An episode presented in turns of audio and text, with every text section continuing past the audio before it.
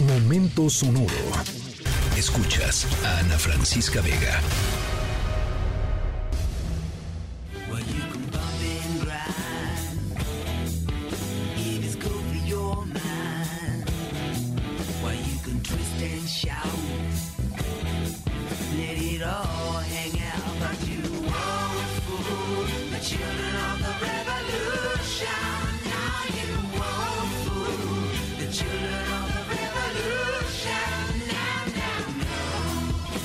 Arrancamos rebeldones la historia sonora de hoy. Eh, Children of the Revolution, los hijos de la revolución de T-Rex, ahí un grupo eh, setentero. Eh, y nuestra historia sonora les vamos a platicar sobre algo que tal vez no parezca em, evidente, ¿no? A primera vista, pero es básicamente una importante revolución.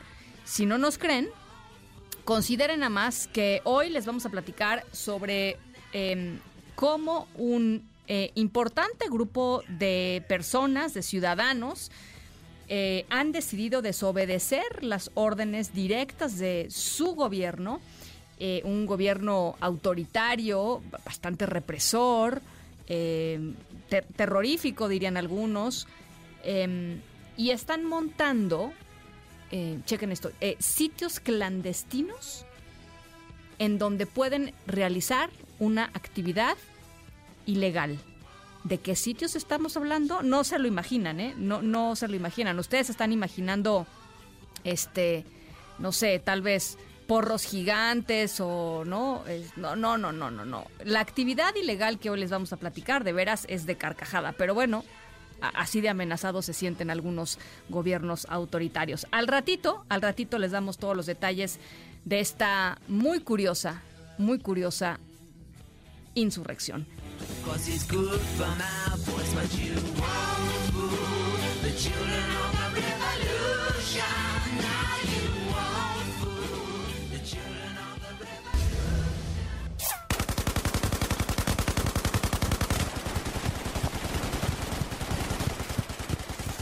Nos acercamos a dos años ya de la invasión rusa a Ucrania. No parece haber un fin todavía de esta espantosa eh, invasión, de esta guerra impuesta por Rusia al pueblo ucraniano. Eh, y por si esto no fuera suficiente para Vladimir Putin, en los últimos meses le ha surgido una preocupación extra.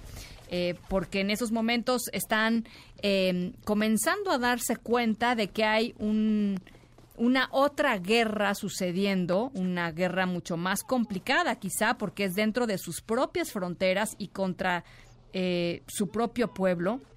Em, les platicaba al inicio de nuestra historia sonora, hay una eh, insurrección. Los ciudadanos rusos, algunos ciudadanos rusos han decidido ponerle un alto a las restricciones em, de eh, su gobierno y rebelarse. Pero todo esto, todo esto por una causa realmente inesperada. ¿Qué fue lo que despertó el espíritu combativo de una parte de los ciudadanos rusos? ¿Qué es lo que está pasando? ¿Por qué lo están haciendo escondidas? ¿Con qué fin? Eh, vamos a platicar en un ratito más. Sigan escuchando.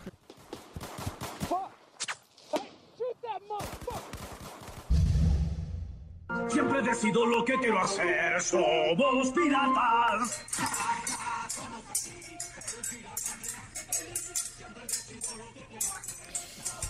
Bueno, ¿a ustedes les atrae así eh, en el imaginario? Eh, si viviéramos en otro mundo, por supuesto, en otra vida, en otra época, ¿hubieran escogido, hubieran elegido ser piratas? O sea, esta vida así como de, no, tú, tú sí por la cerveza, no, no te hagas, sí. Em, ¿A poco no, no? O sea, eh, pasarla bien, ir de puerto en puerto, comer abundantemente, día y noche. Digo, no es una vida para todos, pero hay gente a la que le parece atractiva. Pero hay que decir, hay de piratas a piratas. Y aunque ya nos emocionamos, o algunos ya se emocionaron con eh, una vida a la Jack Sparrow, em, la clase de piratas de, las, de la cual les vamos a platicar hoy eh, no es la clase de Jack Sparrow. Ni siquiera les vamos a platicar de los piratas modernos, esos que asaltan yates de lujo, ¿no? Armados con ametralladoras y moviéndose en barcos de motor. Les vamos a hablar de los piratas más avanzados, que son los piratas digitales. Es que aunque los puestos de películas pirata son cada vez menos comunes, ¿no? Antes veíamos muchísimos puestos de, películas pirata. Hoy ya todo lo pirata sucede, o muy una buena parte de lo pirata sucede en streaming. El pirateo de películas es y sigue siendo un negocio inmenso.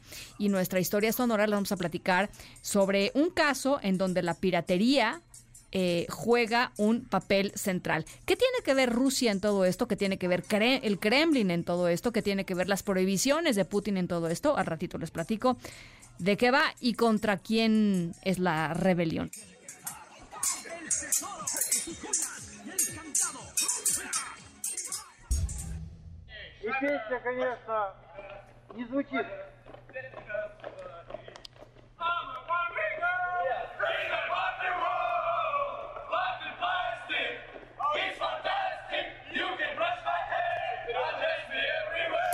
Bueno, créanlo no, estamos escuchando a unos cuantos soldados del ejército ruso dando su mejor versión de la canción Barbie Girl.